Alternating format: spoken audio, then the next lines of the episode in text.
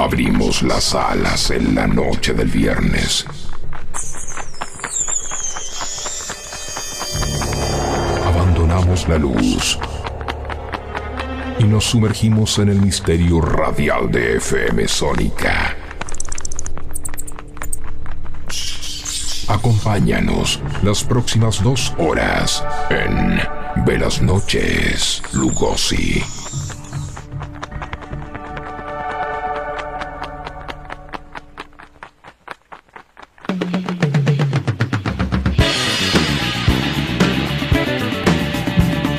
Noches, ¿cómo están todos? Eh, bueno, otro programa más.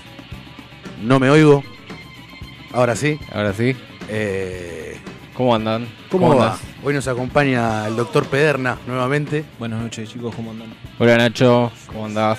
Y bueno, recién pasaba el programa de Gabriel Sili, Buena Vibra. Y nunca está de más también agradecerle el espacio a Esteban Cavaliere. Y bueno, vamos a arrancar hoy con, con un efemérides.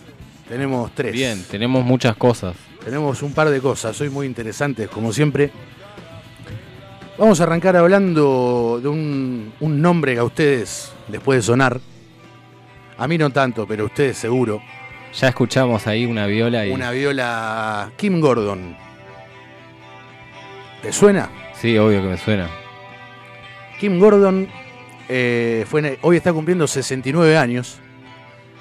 Fue nacida un 28 de abril de 1953 en la ciudad de Rochester, en el estado de Nueva York. Es una cantante, guitarrista, bajista y escritora estadounidense, miembro fundadora o miembra, o como sea, del grupo de rock alternativo Sonic Youth, la juventud sónica. Fue en Nueva York donde formó el grupo en 1981 con Thurston Moore, con quien se casaría en 1984. La banda lanzó un total de seis álbumes en sellos independientes antes de finales de 1990. Posteriormente, lanzarían nueve álbumes de estudio bajo el sello DGC Records, DGC de joder, o DGC Yeah. Records, comenzando con Goo en 1990. Además de, pertera- de pertenecer a Sonic Youth, tiene discos en solitario, fue líder de Free Kitten, parte de la banda de Harry Cruz, y ha colaborado con muchos otros músicos. El 14 de octubre de 2011, Matador Records anunció que después de 27 años de matrimonio, Kim Gordon y Thurston Moore se separan, poniendo así fin a la banda. Eh, Tremendo, sí. Fue Bueno, el- ustedes... la, la misma época en la que vinieron a Argentina. Sí, 2010 y creo que meses después se, se disolvió Sonic Youth, me parece. Sí, eh, sí. Vinieron para un Personal Fest, Personal me acuerdo. Ahí va. eh, y nos encontramos varios que Sí. querían ir a ver a Sonic Youth. Nos encontramos y fuimos eh, al Jeva, en donde tocaba... Palermo. Eh, exactamente. En donde toca antes de Sonic Youth estaba tocando Calle 13. Me que acuerdo. Claro, en el, en el, en el digamos, eh, escenario contiguo Claro. tocaba Calle 13 y se extendió, se empezó a extender y, y- y estábamos todos gritando, eh, no me acuerdo qué era, cállese la boca, no Claro, sé qué, claro, como claro. ya está, tipo queremos queremos a Sonic Youth, no Queremos sé a qué. Sonic Youth.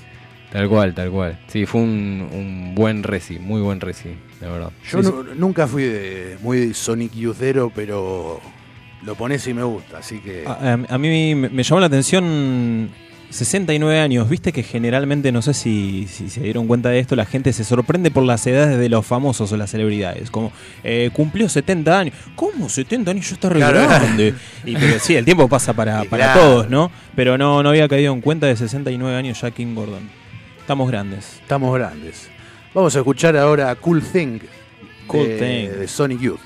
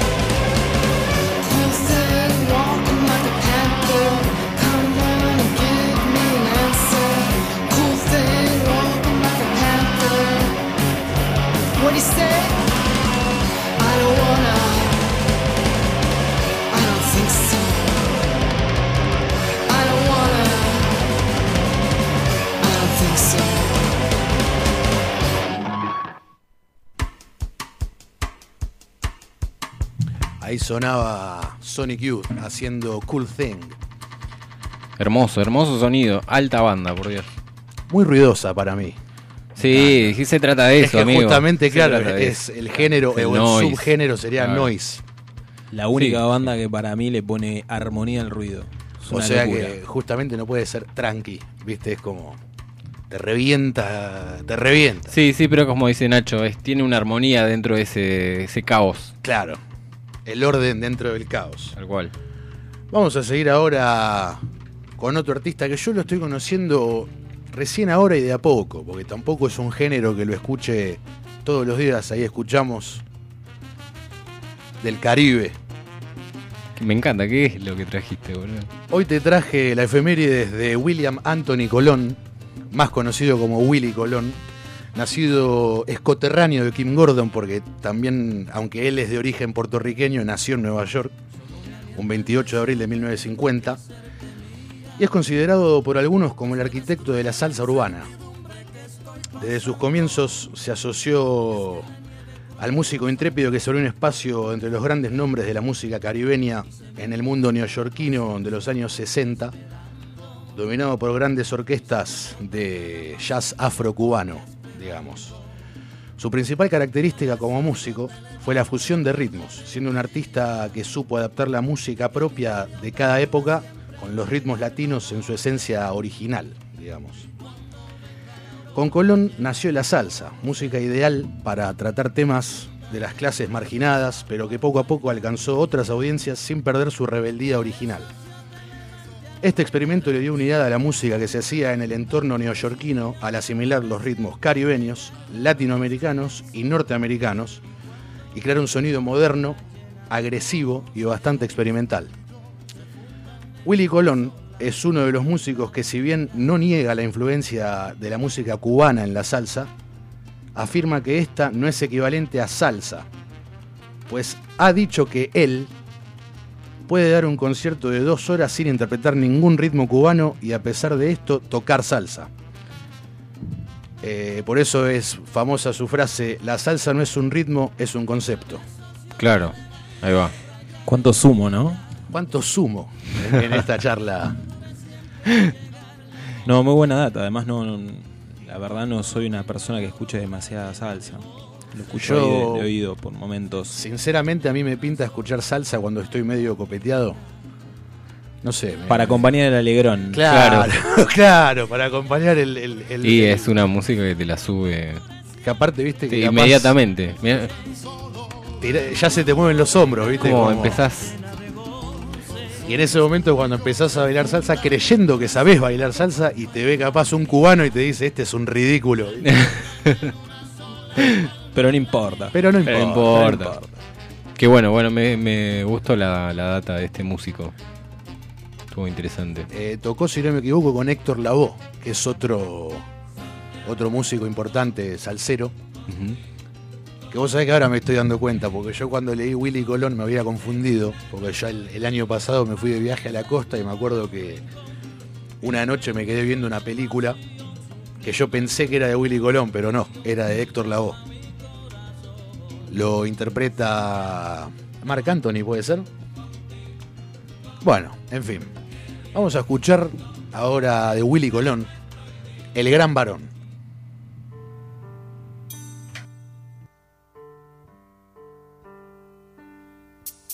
En la sala de un hospital, a las nueve y cuarenta y tres, nació Simón.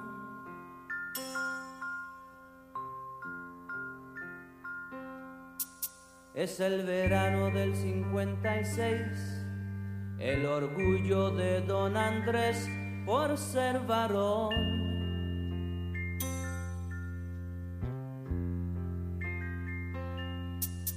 Fue criado como los demás, con mano dura, con severidad, nunca opinó.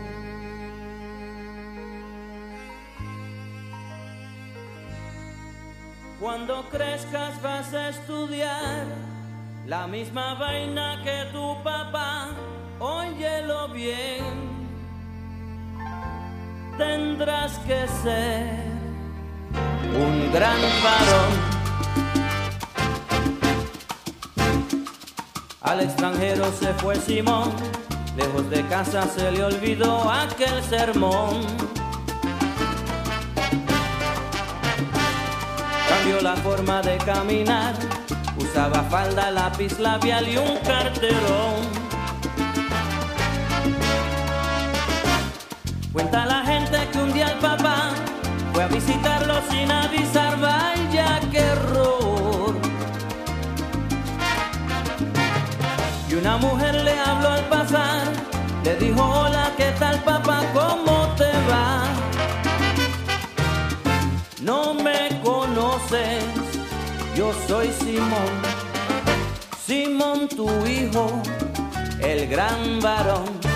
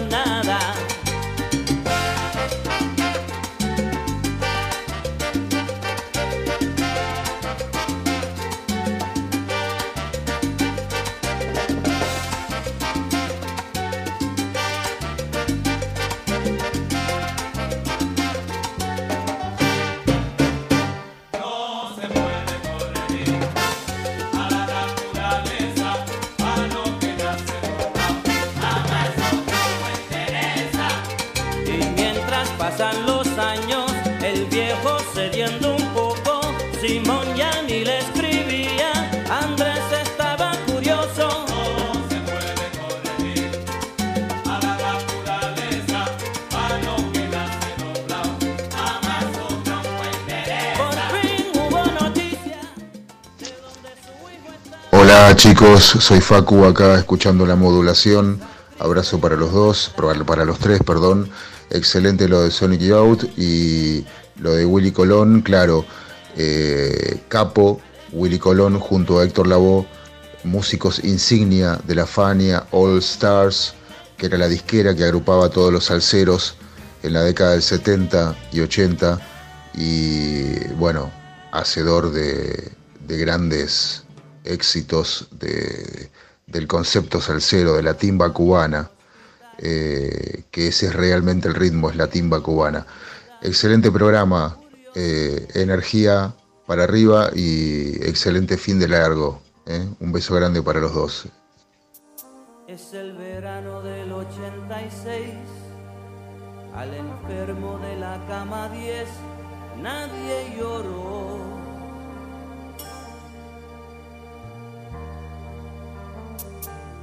Simón, Simón.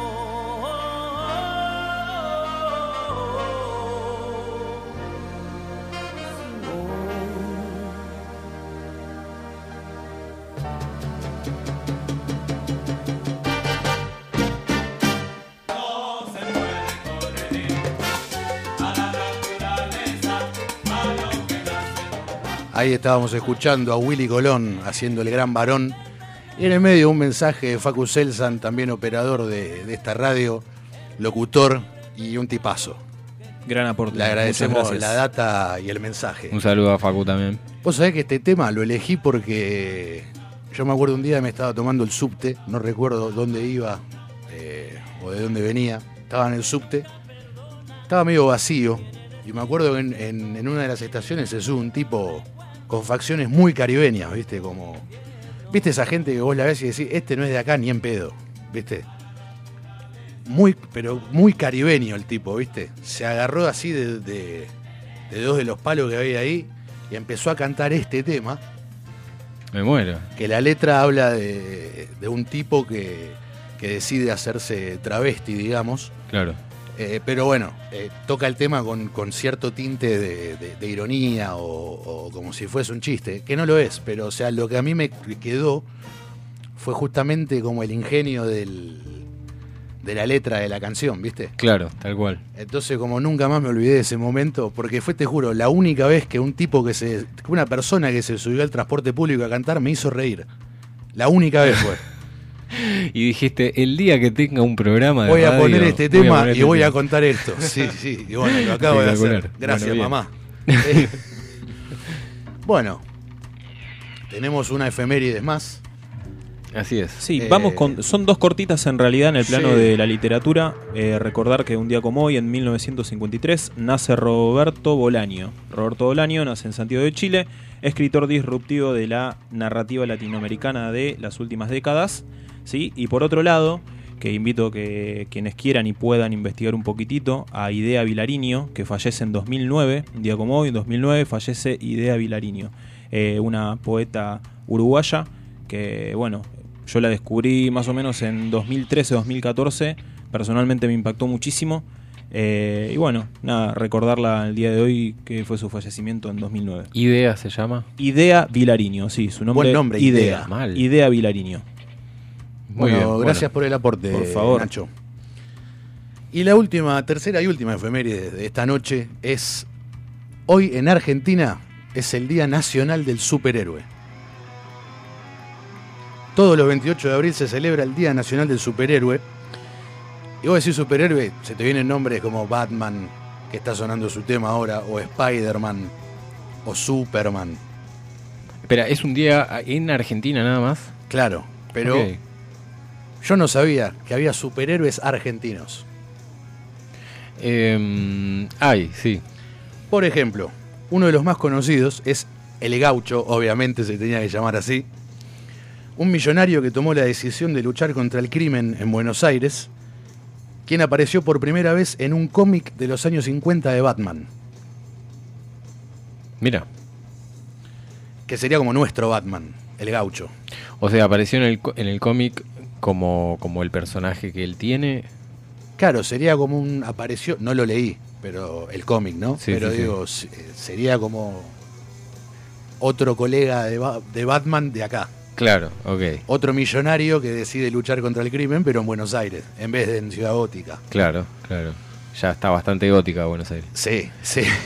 Si te querés ir a Marvel, por ejemplo, porque Batman es de DC, nos encontramos con Defensor, que es un héroe de origen cordobés que encuentra un traje que se parecía a las armaduras de los conquistadores españoles del siglo XV, ponele. Y eso es todo lo que... Eh, ese creo que lo conocí. Defensor. Sí, sí, sí, que era. mm, No sé, ¿te dice de, de dónde era? Eh, Eh, creo que era de, de Córdoba. De Córdoba, ahí va. Pero de qué lugar de Córdoba Claro. específicamente no... Me acuerdo de hace varios años atrás eh, estaba la, había una página en Facebook de, de este personaje y tenía muchos seguidores y mm, eh, se, se movía bastante la noticia de que Argentina tenía, Tenía sus propios Claro, superhéroes. tenía superhéroes y, y es como muy muy bizarra la noticia, Claro, ¿viste? Como- bueno, justamente esta data del Día del Superhéroe me la pasó David, nuestro oyente Ahí va. de todas las de todos los programas, que acaba de mandar un mensaje mostrando una- su nuevo fotito, gatito es llamado Choripán. sí, Gran tierno, nombre. muy tierno. Eh, pero cuando me lo pasó y leí todo esto, también me acordé de Kryptonita, no sé si la viste. Es una película del 2015 que trata de que la nave de Superman que aterriza originalmente en Smallville, Ajá. ¿no? En vez de aterrizar en Smallville, aterriza en Isidro Casanova, en La Matanza, partido de La Matanza, Buenos Aires, Argentina. ok. A partir de ahí, Superman eh, crece en Isidro Casanova y en vez de Superman, acá se vuelve Nafta Super. Es un nombre eh, criollo. Un superhéroe de los barrios bajos y de los pobres, al igual que su banda delictiva, una especie de la Liga de la Justicia del Mal, ¿no? Claro. Entre los que tenés eh, un motoquero todo de negro con un casco que se llama el Federico, porque es de la Federal, de la Policía Federal, que sería como el Batman. Después tenés eh, un travesti que se llama Lady D, que sería la Mujer Maravilla, porque se viste igual, aparte. O sea, la referencia es muy obvia, ¿viste? Claro. Nuestro Flash, que sería Ráfaga. Eh, el oficial Rani, interpretado por Seba de Caro, que sería el comisario Gordon de acá. Ahí va. Y bueno, está Corona, que sería el Joker argentino, que lo hace nada más y nada menos que Diego Capusotto. Uy, mira. ¿No la viste esa película? No, La tenés no que la ver. visto. La tenés que ver, yo sé que te va a gustar. La fui a ver al cine, yo me acuerdo con una amiga. Pocas veces me reí tanto en un cine. De verdad te digo. ¿Cómo me dijiste que se llama? Kryptonita, pero con Y. Ahí va. Sí, la primera. he visto avances, avances de películas. También está en esa película, actúa el músico Carca. ¿Lo tenés? No. Es, eh, tocan babasónicos. eh, Tocan babasónicos. Pero digamos que no es que toca un instrumento fijo, como que va. En realidad toca el bajo, pero hace teclados, hace guitarras a veces. sí. Percusión, de Sí. todo. Eh, No sé si percusión, pero más que nada teclas, ba- bajo principalmente. Claro. Bueno, hace un- en esta película hace un personaje que se llama Juan Raro. que es un Buenísimo. chabón. Mirá el guion que tiene. eh. Juan Raro es un tipo que lo único que hace, o sea, cuando habla, Sí. es decir sí o no. Qué raro. No dice nada más. Nada más. Ok. O sea, lo enfocan, ¿viste? Y Sí, no, sí, sí, no, sí, porque sí. Juan, que. Sí. Eso es, ¿viste? Buenísimo. Muy... Banco mucho ese humor. Sí, sí, Sí. A pleno. ¿Ha visto extraterrestres por aquí? Sí. Sí.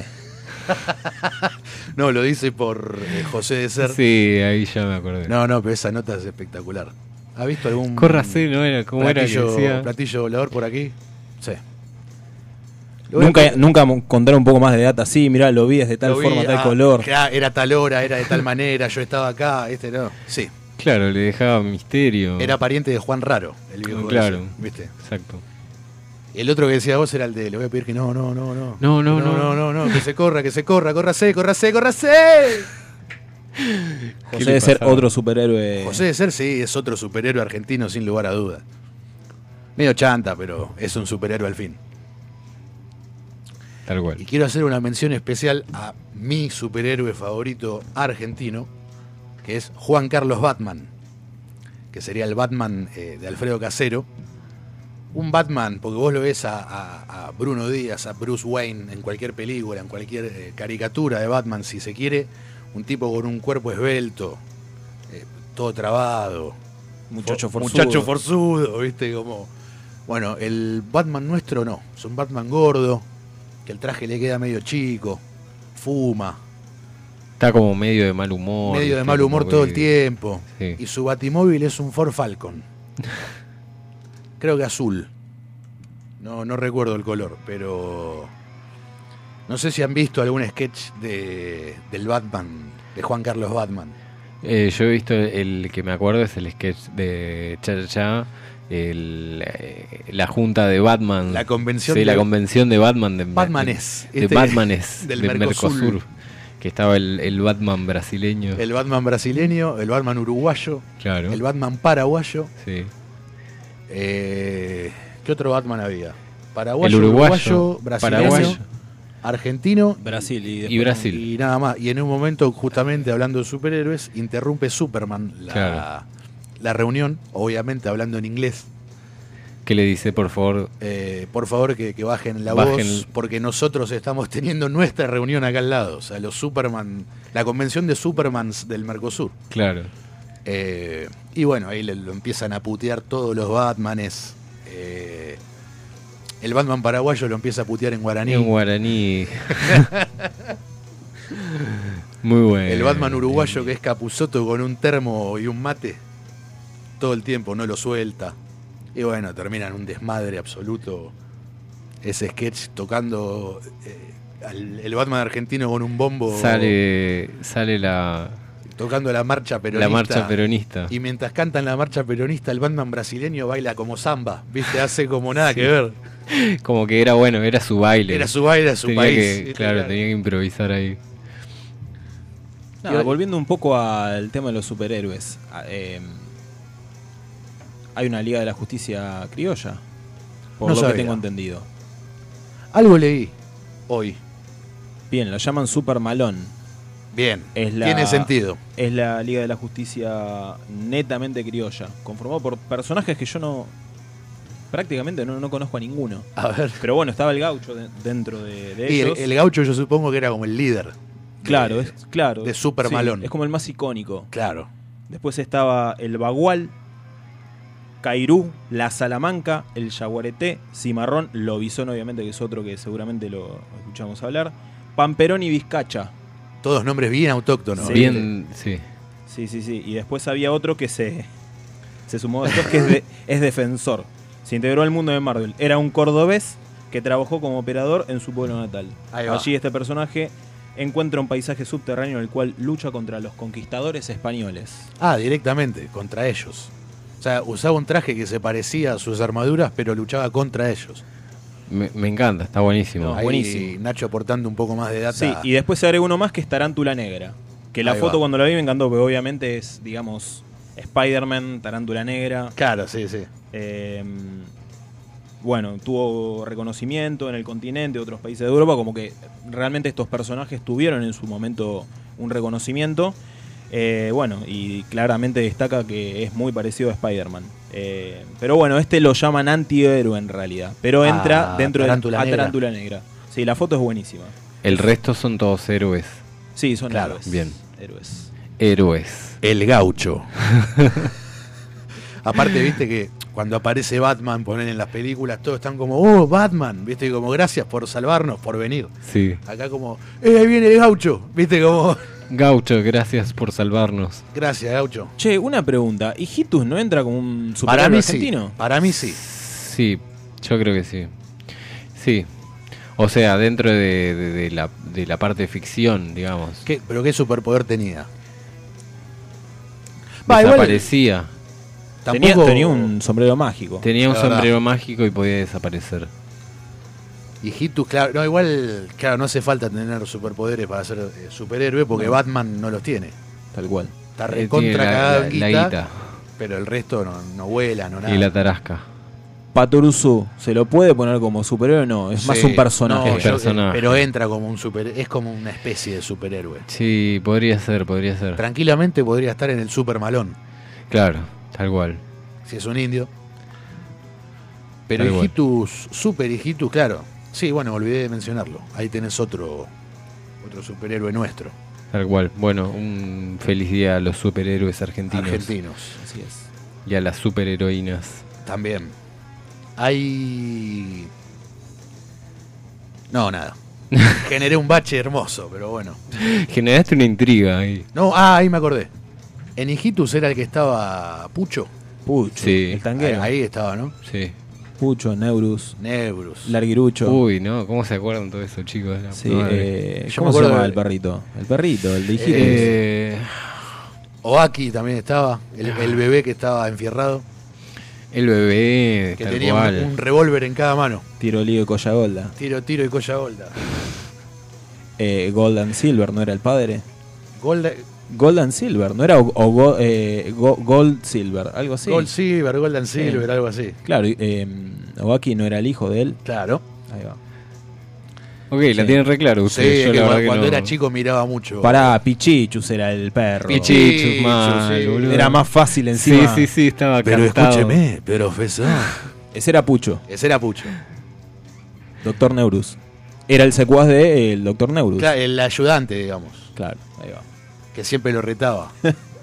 Me da risa además eh, Larguirucho, que Larguirucho nunca se sabía con quién estaba porque pecaba de boludo, ¿viste? Porque Claro. laburaba con Neurus, pero de repente Hijito le decía, mirá, amigo, las cosas no son así. Y de Claro, repente claro. Y la- lo ayudaba. Claro, terminaba como. Era Sí. como el nexo entre el mal y el bien. Claro, ¿viste? tal cual. Pero era boludo.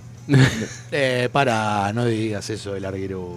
Era tonto, el personaje era un personaje Sí, tonto. sí. Era bueno, era bondadoso. Pero era medio tosco. medio- claro. claro. Y no se daba cuenta en realidad que estaba aportando al mal. Entonces Hijito lo rescataba siempre.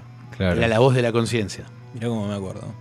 Bueno, pero esos personajes re- son representaciones de, de- de- de las personas, digamos, o de, Claro, las e- personalidades que, que, que tenemos hoy en día por ahí. Claro, por ejemplo, Pucho sería, eh, hacía como el del arrabalero. Claro. Este, Claro. El tanguero, el típico viejo de la boca, ponele. O de Boedo. Y después estaba um, el comisario. Uh, no me acuerdo el nombre. El comisario que hablaba eh, de Entre Ríos, creo que venía el comisario. Tenía un hablaba con la acento. R. Te- sí. No me acuerdo el nombre. Mirá. Pero bueno, sí, Super Hijitus también, superhéroe nacional. El superhéroe nacional, te Ahí diría. Va. Vamos a escuchar ahora de Alfredo Casero la canción Batman. Black, I'm black, I'm good, I'm good. Soy Batman, soy la. I got no house, I got no chakra, I got no chancha, I got no empany, I got no batiscap, I got no rastro hair, I got no flame. I have only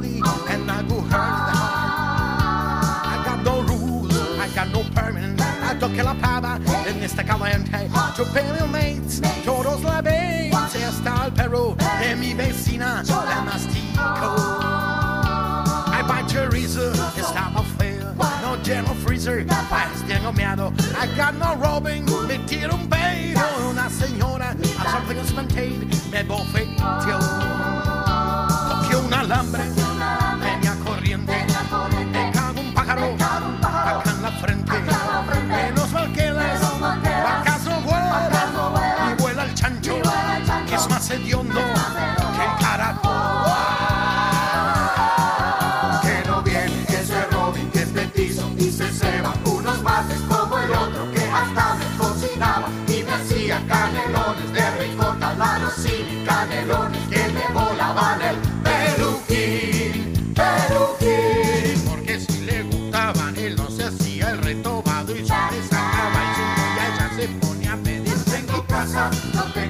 cifra, ni un bizcocho, ni una empanada, ni un batistaco, ni ni un rastrojero, ni un rastrojero, ni un rastrojero, ni un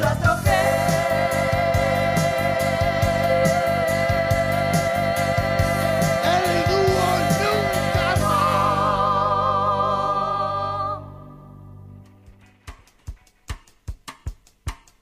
Bueno, ahí sonaba el amigo Alfredo Casero. ¿El amigo de quién? No, nuestro. El amigo, el, El amigo, amigo. en general.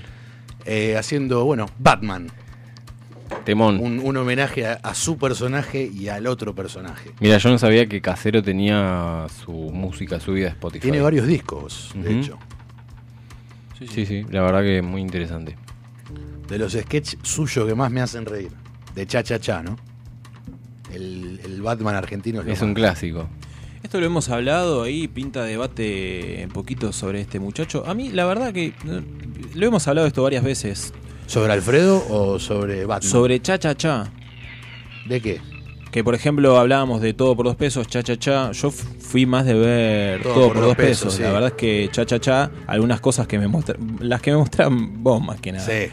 Que me cago de risa. Pero no, nunca he profundizado tan en- tanto en cha cha cha y lo, lo que he visto, no sé, no, no- no- no era lo que más me gustaba. Tampoco decía era pedorro, ¿no? Porque tenés, Claro. tenés, tenés a tres grandes personas que, que laburaban muy piola y hacían cosas muy buenas. Pero era más afín a todo por dos pesos. A mí me pasó al revés. O sea, yo siempre fui muy de cha cha cha y todo por dos pesos lo veo, pero como de vez en cuando, ¿viste? Y algunas cosas, no todo. Por ejemplo, en, en todo por dos pesos no estaba Alfredo Casero, creo. No, no, no. No. Claro, No, eran, ya no. eran solamente Capusotto y Alberti. Así es. Lo que no sé es eh, cuál vino primero. Eh, Cha cha cha. Cha Cha vino primero, pasa que todos por dos pesos fue algo más contemporáneo, contemporáneo nuestro, digamos. Claro. Cha Cha me parece que estuvo hasta fines de la década del 90, ¿no? Creo que terminó ahí bordeando Éramos, el... éramos muy chicos. Éramos muy pibes, está bien, se veía, yo lo he visto, me acuerdo de ser pibe y... En ISAT era, ¿no? y- claro, pero eso ya era, eso era después. Claro. Ah, cuando los Cuando lo, claro, pero de ver cha cha cha en, en la tele de aire, digamos, canales de aire, este, me acuerdo de haberlo cruzado cuando era pibe, pero no, no era algo que yo me iba a poner a ver. Año, Sí, no- año 93. 93. Fue, sí, primer programa que se emitió de Cha Cha Cha. Y el Eh, último habrá sido ahí en el 99. y- sí, 97. 97, mirá. ¿Tampoco duró? Bueno, son cuatro años igual para... Claro, y- e hicieron de todo. Para Eran- terrible programón. Eran cuatro Sí. temporadas, ¿cierto? Sí, sí. Sí, es un- para mí es un montón. Y más haciendo humor que, que un programa dure tanto, me, me parece cuatro años. exitoso. Sí. ¿Sabés por qué lo levantaron? El programa. ¿Por qué? No es que ellos decidieron terminar con el programa. Porque habían. Habían tenido un problema con la iglesia católica por el sketch de Peperino Pómoro, que era un- Ah, sí, eh, Fabio Alberti haciendo de cura. sí, me acuerdo. ¿Cómo os sentéis hoy? ¿Viste? Que siempre lo ponían encima al final del programa. Sí, Con eso sí. cerraba el programa. Sí, Y bueno, se ve que a, a alguna gente de la iglesia católica no le gustó y bueno, es complicado. no sé qué quilombo hubo que tuvieron Mirá. que decir, bueno, hasta acá llegamos porque a la iglesia no le gusta lo que hacemos. Yo lo que tenía entendido es que a- aparejado de eso empezó a tener como una baja audiencia. Como que nunca tuvo una gran audiencia. Era como No, solo para siempre fue de, entendidos. de- de bajo presupuesto, además. Claro. Siempre lo hicieron con dos mangos, por Claro. eso después todo por dos pesos. Claro, Pero- pero, eh, pero el valor eh, que, que tiene el programa, el, el valor que tiene el programa es que a- aún haciéndolo con mu- muy, poca plata, lograban tener eh, ide- las ideas que tenían los chabones, o sea, hacían hacían cosas que eran increíbles. Muy bizarro, muy bizarro. No había Eh, otro programa. Nada, nada. Y no va a haber tampoco para mí. La, la- eh, los sketches, eh, creo que vos seguro te acordás, Rodo, el que agarraban y hacían como si fuese toda una película. El del caballo, ¿te acordás que tenía... eh, que era como una. Sí, que era como una película hacía- del 30. Eh, hacían una parodia de las películas de Gardel, digamos. Exacto, y estaba muy bien logrado, o sea, se habían estudiado los detalles, o sea, obviamente ya lo sabían ellos. Vos que además sabés de cine, Claro, y se de estudiaban, detalles. pero detalles técnicos de las películas, viste, que vos decís como lo hacen muy bien. Claro. Por más que no tuviesen una producción atrás enorme, eh, las ideas que tenía el programa Era eran espectacular. Bueno, hay, otro que es que también hacen una parodia del cine francés. Tal cual, tal cual. Ese puede ser que es en el que vienen en el barco. No, ¿O no? Ese- ese es otro. Ese es otra parodia de un docu- del típico documental del Titanic. Sí, ponele. sí. Ese es el del barco. Sí, sí, sí. No, esos son geniales. Gran legado igual, ¿no? Como que quedó de culto, como quien dice, ¿no? Sí, Porque obvio. tal vez mucha gente, me parece hoy en día, más que nada 30 para arriba, que menciona o hace mención de, sí, cha, cha, cha, todo por dos pesos igual. Y se me hace a mí, no sé, no sé ustedes, pero fue una catapulta también para para estas tres personas, tanto para Alfredo como para Diego y, y Fabio. Que a partir de eso cada uno hizo, eh, Alfredo se tiró más a- al teatro que ya lo venía haciendo Sí. y a hacer eh, unipersonales. Y bueno, Diego Capusotto y Fabio Alberti siguieron con Cha Cha Cha y, y bueno, fue, fue muy exitoso el, el- Sí. lo, que, Ah. lo que siguió. Hace poco crucé una publicación, no recuerdo de quién, un- a alguien que tengo en, en- en Facebook, diciendo, diciendo que... Salud. Gracias. Eh, que Capusoto y, y Caseros eran los únicos que habían, eh, digamos, como... de- Transgredido. transgredido y decaído después eh, con, con asuntos políticos, como que se, se- medio que se les mezcló dentro de su trabajo la Claro. política y Cabo. ¿Cómo se llama el, el tercer personaje? Alberti. A Alberti, Fabio como, Alberti. Fabio Alberti como que había sido ah, el- un ejemplo porque no se había mezclado, Claro, digamos. Claro, claro. Bueno, de hecho, hace, hace varios años, yo recuerdo, ahora ya no, pero recuerdo que Casero era muy macrista y Capusotto era muy kirchnerista. Peronista. Es- apoya, Bueno, sí, sí, sí, peronista. pero muy peronista. Perdón la, la equivocación, pero claro, es como River y Boca. Claro, tal cual. Eh, Que bueno, está bien, o sea, es- cada uno elige su carrera, digamos, Y qué es lo que quiere. sí, obvio. Y en ese momento, cuando uno era muy peronista y el otro muy macrista, Fabio Alberti en el medio de todo eso se fue a José Ignacio, creo, en Uruguay, y se puso un restaurante. Silenciosamente. Pero ojo, yo leí la nota, todo era un restaurante que ponele tenía como mucho tres mesas. Y hacía todo él. Te atendía él, te traía la comida él, cocinaba él. Era Sí, una- es, es verdad, se dedicó a la gastronomía. Eh, lo, lo peculiar de su emprendimiento es el nombre. Boluda total, no. No, se llama Choto. sí, comedor a puertas cerradas, Choto. Eh, Es una comida en Uruguay, el choto. ahí va. Bueno, el restaurante se llama Choto. Una especie de carne justamente, ¿no? Eh, no, no sé qué corte, pero es... eh, No sé qué corte de carne allá en Uruguay le dicen choto. Ok. Me hiciste acordar a el año pasado, el año pasado, que había en Perú un debate presidencial que se llevó a cabo en una ciudad que se llamaba Chota. Y en el noticiero, en las noticias decías, debate en Chota. ¿Viste? No, en serio, lo, puede- lo pueden buscar. Eh, así que nada, son esas cosas que todavía hoy por hoy nos siguen causando gracia, ¿viste? Como cuando ibas al colegio, agarrabas un diccionario y veías que decía culo. Oh. Oh, dice culo, dice culo, ¿viste? Y es un diccionario. claro, buscabas la palabra. Claro, buscabas la palabra culo y cuando la encontrabas te reías. Bueno, para quienes quieran indagar un poquito ahí, si quieren lo pueden buscar en Instagram. eh, es choto.uy de Uruguay, calculo. Choto. Choto.uy. Uy, así es. Y ahí van a poder encontrar obviamente el perfil, las comidas que hacen. Por si alguien quiere ir al Choto, acá lo tienen. Vamos al choto. Vamos a comer al choto. Y yo me imagino que obviamente el chabón no es que te va a atender con cara de culo, o sea, alguna gracia te debe, te debe hacer. No lo sé. O no. No o sé qué te imaginas. Y no sé, yo me imagino. Si está de buenas, ¿no? Porque capaz se le acaba de morir un amigo, ¿viste? Cala que tiraba. y ti- y tiene que laburar. Ok. Pero si, si- si está de buenas, capaz viene hablando como Coti Nosiglia, que es la, la de boluda total. Claro. Ya veo que no y te dice, ¿qué te pensás? ¿Te tengo que hacer reír? Toma, Encima toma, que te ve- todavía que te ve de comer, querés que te haga reír. Claro. Este, Te tira el plato, toma, come. Claro, tal cual. teníamos un mensaje ahí. Tenemos un mensaje de David. Ahí lo vamos a escuchar. Escuché en la lejanía una voz. Una voz muy... No tengo un mensaje tan ilustrado como el oyente anterior, pero acá estoy siguiendo el programa y este, muy piola el, el hecho de meter un par de salsas así como para cambiar el, el tempo. Y bueno, veníamos de Sonic Youth, así que piola. Y ese de Simón, temazo, hay un cover de Damas Gratis. Muy, muy lindo. Bueno, gran programa, como siempre. Un abrazo. Eh, muy bien los tres ahí, mi hermano querido también. Y bueno, feliz día del trabajador para el día lunes, para todos los laburantes, aquellos que tienen y aquellos que buscan. Bueno, feliz día Gran- para vos también, David. Gran mensaje, eh, David. Sí, Muchas gracias. Y bueno, feliz día para ti también. Me, Bueno. enter- me enterneció el mi querido hermano. Te, te genera algo, ¿viste? Él no sé si lo hace con la intención, pero ca- capaz que porque soy el EP, que es mi hermano, pero el mensaje final para los que para los que lo tienen y para los que lo buscan, nunca tan Esperanzador. Sí, Esperanzador. sí, lindo mensaje. Muchas gracias. Tante grazie, Davide. Bueno. Eh, ¿qué, qué hacemos? ¿Qué hacemos? ¿Qué hacemos? ¿Nos vamos? ¿Qué hacemos? Bueno, esto fue todo. Gracias. El se iban, terminaron el programa. Acá me acaban de pedir un tema, no sé si quieren poner este tema, el tema Héroes.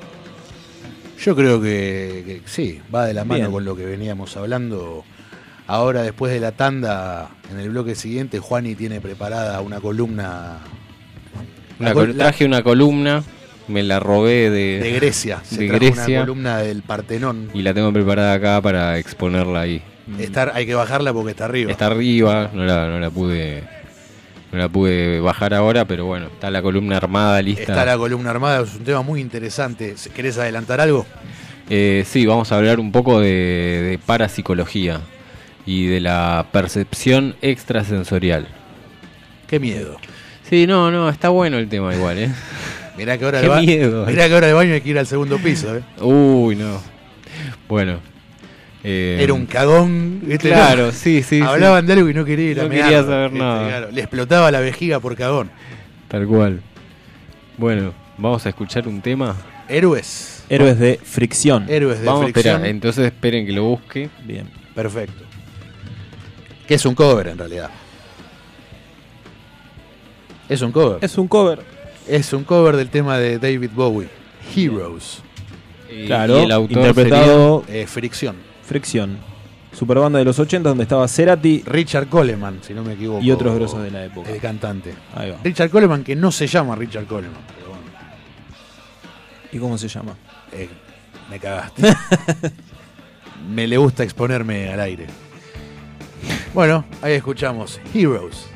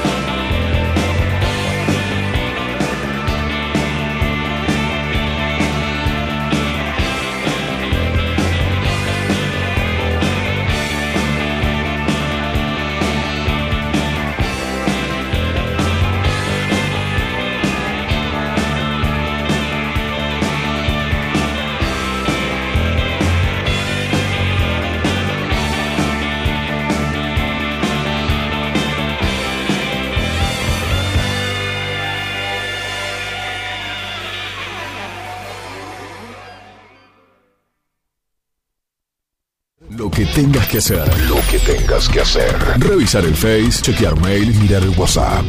En unos minutos estamos de regreso. En FM Sónica. Iniciamos nuestro espacio publicitario. Seguí conectado a la noche de la radio. Seguí conectado a la mejor programación. FM Sónica.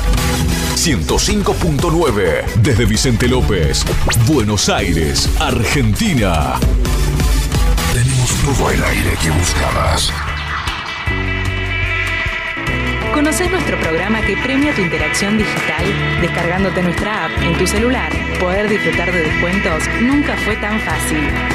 Busca nuestra app, adherite factura digital y listo. Ya podés canjear los beneficios que ofrecemos en nuestro programa Ecoaiza.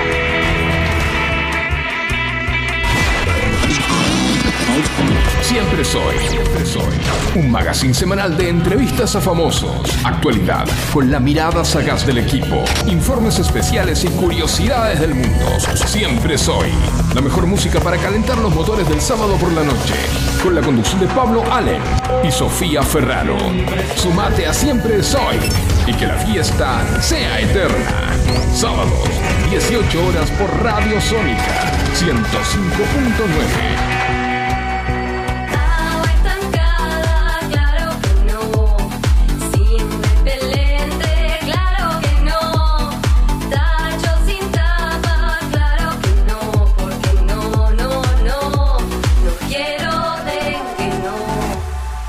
Gobierno de la provincia de Buenos Aires. Estamos esperando el sábado. Estamos esperando el sábado. Porque a las 10 de la mañana en FM Sónica seleccionamos buena música que las grandes bandas y artistas nos dejaron. Formato clásico. El programa con lo mejor de los mejores. Canciones inolvidables de aquellas épocas. Presentado por Martín Gómez. Formato clásico. Sábados de 10 a 13. Por FM Sónica. Si salís a la ruta, alcohol cero. Si manejás, alcohol cero. Si salís y manejás, no tomes. Viajá seguro. Al volante, alcohol cero. Ministerio de Transporte. Argentina Presidencia.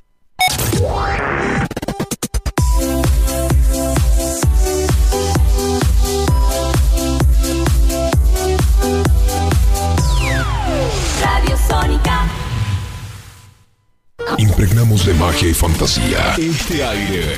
Tenés las voces, Los programas y las canciones que más te gustan. Sónica. Sónica. sonido perfecto. Sin repetir y sin soplar. Decinos alguna radio que esté buena, que se escuche bien, que suene en todas partes y que te dé lo que querés escuchar. ¿Ya volviste? Nosotros también. Nosotros también. En FM Sónica. FM Sónica. Finalizamos nuestro espacio publicitario. La noche es misteriosa.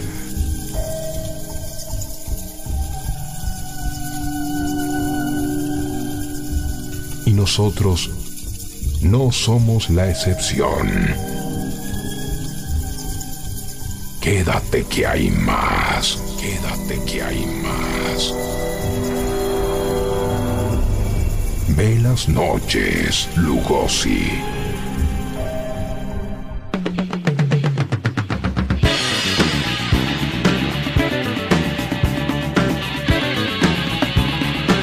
23.04 de la noche, seguimos acá en Velas Noches Lugosi.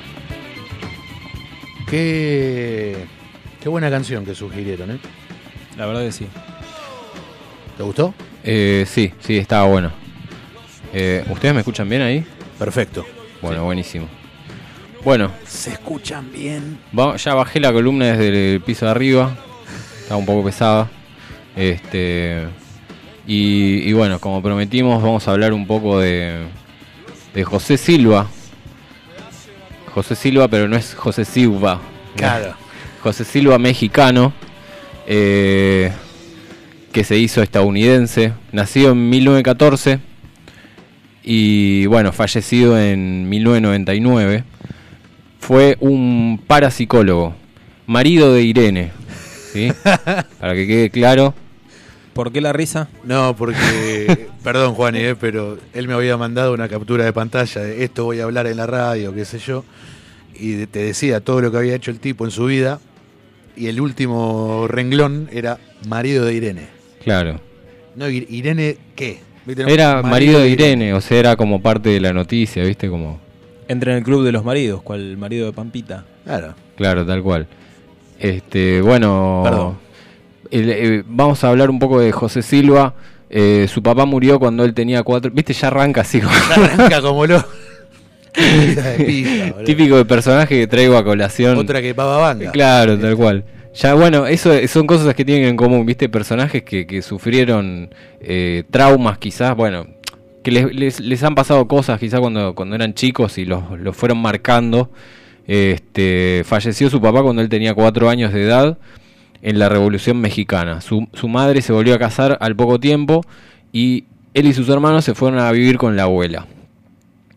Eh, a los 15 años de edad, tras hacer un curso para aprender a reparar eh, radios, comenzó a trabajar con estos elementos, así de, de los aparatos de radio, fue aprendiendo rápidamente y eh, fundó su propia empresa de reparaciones. José Silva no fue al colegio. Es algo que es importante eh, destacarlo. O Él, sea, lo, lo educaron. él se fue, claro, se, autoeducó. Ah, Eh, mientras sus hermanos iban al colegio y él trabajaba, aprendió eh, a leer y a escribir gracias a que él se quedaba eh, viendo cómo sus hermanos hacían la tarea y les pedía por favor que les vaya enseñando a, a, a escribir y, y, bueno, y- Claro, que le vayan transmitiendo lo que ellos iban aprendiendo. Claro, exactamente. Eh, él tuvo muchas inquietudes sobre la mente humana que lo llevaron a plantearse me- eh, si mediante el uso de la hipnosis sería posible mejorar la capacidad de una persona para el aprendizaje y elevar su eh, coeficiente intelectual. Porque mm, desde chico le habían enseñado que el, el- el coeficiente intelectual de una persona era un número, que era fijo, y él no creía que fuese así. Que podía ir variando. Claro, él creía que se podía mejorar el aprendizaje de las personas a través de un método, quizás. Este, mm, bueno, él eh, se casa y tiene hijos y le pasa que sus hijos eh, no les va bien en la escuela. Tenían problemas con, con las calificaciones, tenían Sí. bajas, bajas notas, ¿viste? Eran medio, medio bardos los hijos. Este, y entonces él empieza como a practicar con ellos, a sentarse, a, ver qué era lo que les pasaba, por qué no, no hacían la tarea, por qué les iba mal en las pruebas, etcétera. Eh, y empieza a mezclar un poco lo que él había aprendido de chico, se había interesado por el tema de la hipnosis, y, empieza a practicar con sus propios hijos un método en el que mm, hace que ellos se relajen, lo- los sienta, los hace relajarse y empieza a generar una conversación referente a el trabajo que tienen que preparar la, prueba, que tienen que estudiar o lo que sea. Y lo que sucede es que va, él va viendo que eh, ocurre algo muy curioso. Cuando mm, él está hablando con sus hijos y ellos están en este estado de meditación muy profunda, sucede que ellos son capaces de responder, escúchate esto, son capaces de responder la pregunta antes que él la haga. Mirá. O sea, eso es algo que le sucedió. Claro. Está, eh, fue su experiencia con O sea, sus él hijos. les estaba por preguntar algo. Y Claro, le pibes- que estás, estás ahí con tu hijo, viste, como preparando la materia Claro, y lo claro. estás ayudando, no sé qué, entonces le empezás a hacer alguna pregunta, no sé qué, y bueno, sucedió esto. Antes de que vos le hagas la pregunta, te contesta. Pero, Exacto. Pero eh, esta- estas cosas que vos decís que sucedían, sucedían posterior a someter a los hijos Durante la hipnosis. a... ah, Exacto. era durante la durante, durante la durante la- hipnosis. él eh, lo, lo que planteaba era que mm, como el cerebro trabaja en diferentes niveles de conciencia, eh, uno puede generar, si mm, haces que tu cabeza se relaje y trabaje a un nivel eh, con, con un tipo de ondas muy bajas, que son similares a las, al estado de conciencia que tenés cuando te vas a dormir, por ejemplo, eh, que es como una somnolencia, digamos, eh, tenés, desarrollas como unas habilidades que son extrasensoriales. Entonces, él empezó a practicar eso con los hijos, como poniendo, viste, el conejillo de indias. O Claro. sea, agarró a los hijos y dijo, voy a... Un tipazo. Bien, no, pero igual era con un, con un buen fin. Era un buen Sí, fin, obvio, claramente obvio, era un buen fin. Este tuvo su primera presunta experiencia de este, percepción extrasensorial un día de 1953 con una de sus hijas. Según cuenta, esto ocurrió cuando él estaba preguntando a su hija acerca de su trabajo en la escuela Sí. Y entonces observó que ella llegaba a responder algunas de las cuestiones en las que él estaba pensando antes de formulárselas verbalmente. Eh, concluyó que entonces esto se daba cuando el, el cerebro está trabajando en lo que se llama el nivel alfa, que son entre 7 y 13 ciclos por, o sea, 7 a 13 hertz, Sí. ciclos por segundo de actividad cerebral. Eh, Como, como para poner un poco en, to- en contexto, para yo entender y quien Sí. está escuchando también. Hay una actividad tal vez cerebral que es la media, tal vez a la que usamos todos y bajo este tipo de método que él utilizaba, él ayudaba a potenciar a sus hijos para... para progresar en la escuela y, mm, y mejorar su capacidad de aprendizaje Ahí va. y su coeficiente. Mm, bueno, hay en- entre medio en todo esto, en 1950 hay un tipo que se llama Joseph Blanks Rin de la Universidad de Duke y este Joseph eh, también era mm, estudiaba este, esta misma área. Entonces él le manda una carta para informarle sobre las experiencias que tuvo con la hija. Y bueno, y Joseph le contesta con, con mucho escepticismo. Eh, algo así como que le dice, no, eso no puede ser y no existe ni la clarividencia ni la inteligencia se puede llegar a mejorar. Claro. Entonces es medio como que él se frustra, pero eso lo, lo ayuda para desarrollar, para ponerse en serio a, a aprender este, este tema y a desarrollar un método. Em, primero, para, él quería desarrollar un método que le sirva a todo el mundo. O sea, que no sea personalizado, sino que sea algo universal, digamos, que le sirva a todos. Entonces empezó primero con la, con la hipnosis em, para mejorar el rendimiento de actividades mentales como la memoria, el aprendizaje, la creatividad y la imaginación. Y después abandonó la hipnosis y empezó a experimentar con ejercicios de entrenamiento mental en este estado que yo decía que, que era el estado de conciencia alfa, digamos. Sí. Em, de su trabajo con las radios, recordamos que él había trabajado de chico con la radio. em, él sabía que los circuitos más efectivos son los que tienen menos resistencia. O sea, en, una, en un circuito electrónico, digamos, el, que, el, el circuito que ofre- ofrece menos resistencia es el más efectivo. Claro. Entonces, deduciendo eso, eh, piensa que hay que generar un estado de relajación profunda para hacer funcionar mejor la mente humana. Entonces buscó ese estado y trató de mantenerlo durante largo tiempo o estar más despierto eh, que con la hipnosis que había practicado antes. El problema radicaba en que mantener la mente plenamente alerta en todo momento, en estas frecuencias, eh, está asociada más bien con el eh, soñar despierto y, el, y con el dormir que con la actividad práctica ordi- ordinaria. Entonces, el objetivo primario consistió en que el aprendizaje, en el aprendizaje de las técnicas de relajación, o sea, de, de poder llevar a cabo, porque si vos le decís a cualquier persona, che, necesito que te pongas en un estado de relajación, que bla, bla, bla, Claro, te va a decir no. como, sí, sí, está bien, claro. Sí, sí, una". sí, sí. Eh, bueno, y mm, finalmente termina generando un método que se llama el método Silva, en el que se requiere de un nivel de concentración relajada y visualización mental vívida como un medio para alcanzar niveles más profundos, pero conservando el estado de alerta. O sea, no estás ni dormido ni, ni totalmente despierto. Es un limbo, un término medio. En el medio. Eh, lo patenta, tiene los primeros resultados y a lo largo de varios años empieza a descubrir que sus hijos empiezan a mejorar en la escuela. Les empieza a ir bien. Él interpretó que esto había sido a causa de su método y eso lo animó para continuar perfeccionando la técnica. Eh, experimentó también con una técnica que se llama biofeedback o retroalimentación como modo de entrenar la mente y el cuerpo mediante la observación de los resultados producidos en la pantalla de un aparato mientras estos, mientras estos fenómenos se producen.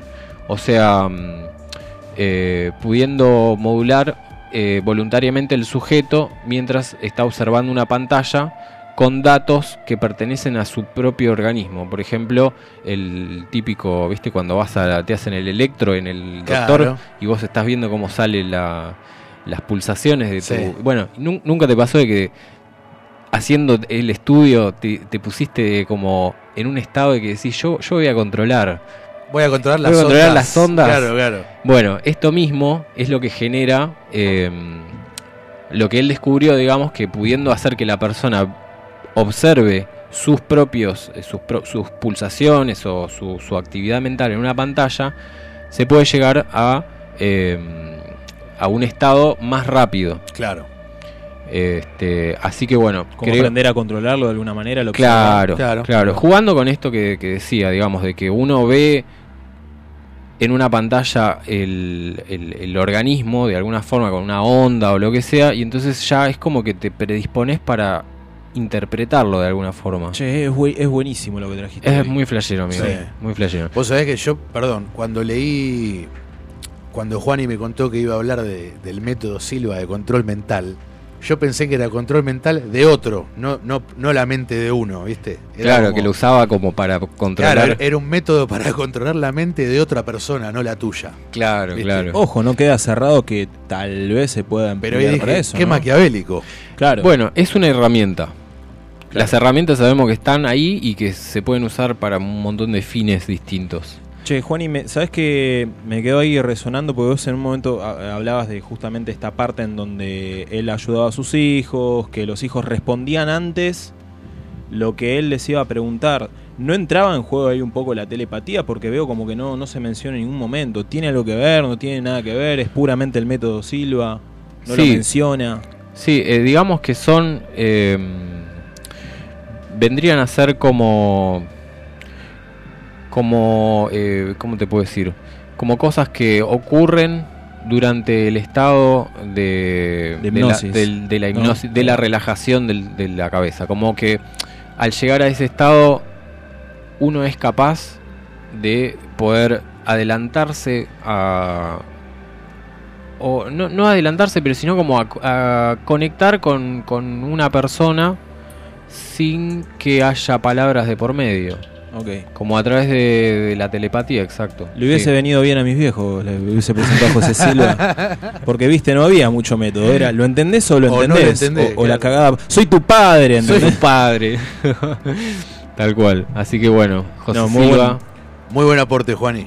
Bueno, Muy interesante. muchas gracias. Si alguien quiere agregar algo o hacer una pregunta. Sí, me Si hizo- alguien tuvo, sí, quizás algún algún momento en el que le ocurrió algo similar, ¿no? Como un momento así de telepatía, qué sé yo, estaría A bueno me- que lo compartan. A mí me pasa mucho con mi hermano que no sé si tendrá que ver con, con que somos muy compinches, ¿viste? Que a veces estamos hablando de algo y decimos una frase los dos al mismo tiempo, ¿viste?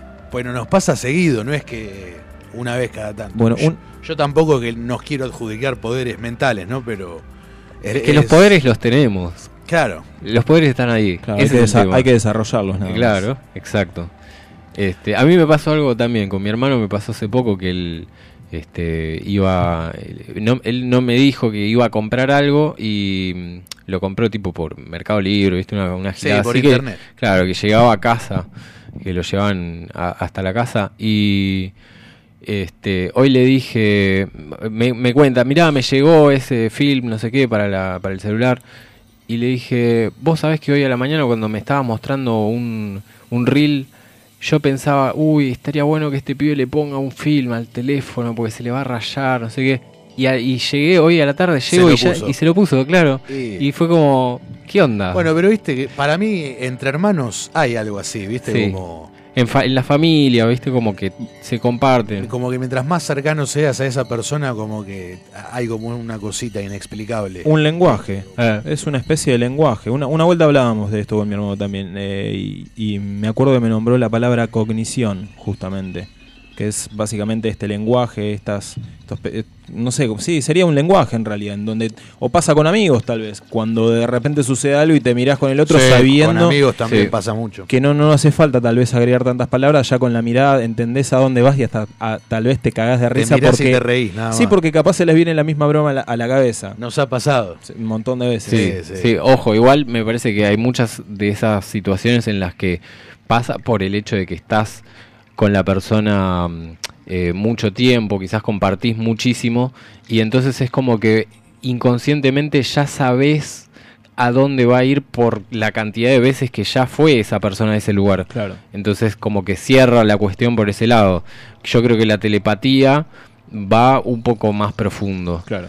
Eh, pero bueno, igual es interesante ver cómo se pueden mimetizar las cosas cuando uno está muy pegado a una persona o qué sé yo, la pareja pasa o la familia, qué sé yo, pasan esas cosas. Muy loco. Muy interesante.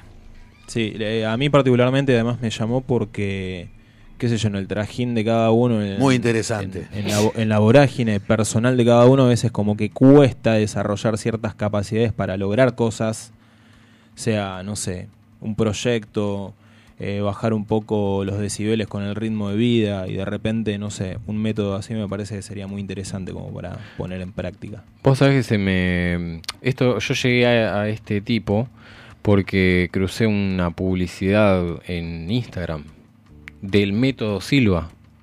O sea, se me, me publicitaron el método Silva en Instagram. Y yo dije, ¿qué es eso? No, Claro. miento, no era en Instagram, era una publicidad de YouTube.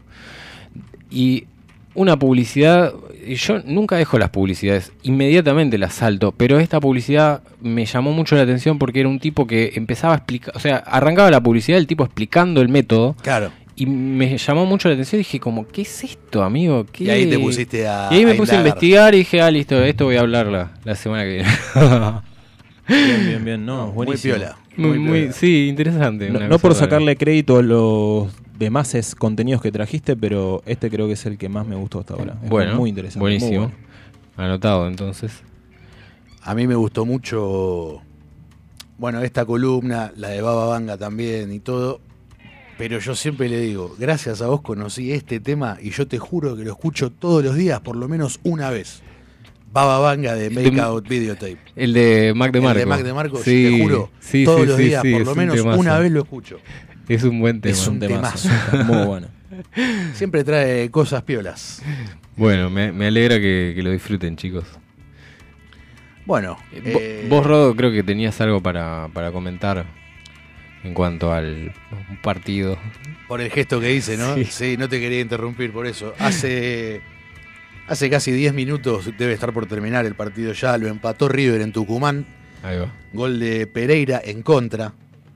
Eh, River con un hombre menos lo empata casi sobre la hora. Vamos a ver cómo termina esto. Por ahora ya Respiramos un poquito. igual. Respiramos un poco. Empata River en Tucumán 1 a 1. Muy bien. Vamos a escuchar una canción. ¿Cuál viene ahora? El rock vive de mí, obvio, de Victoria Mil.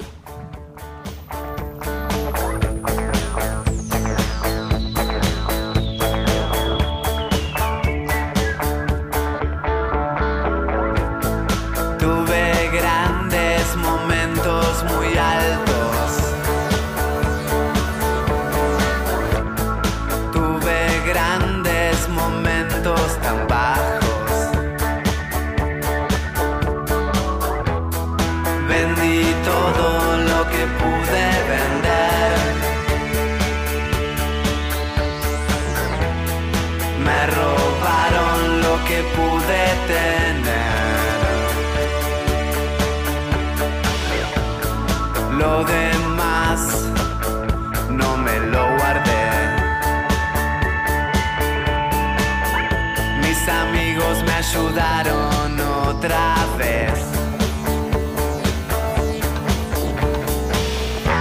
No vivo del rock. No vivo del rock, el rock vive de mí. El amor que diste no recibiste.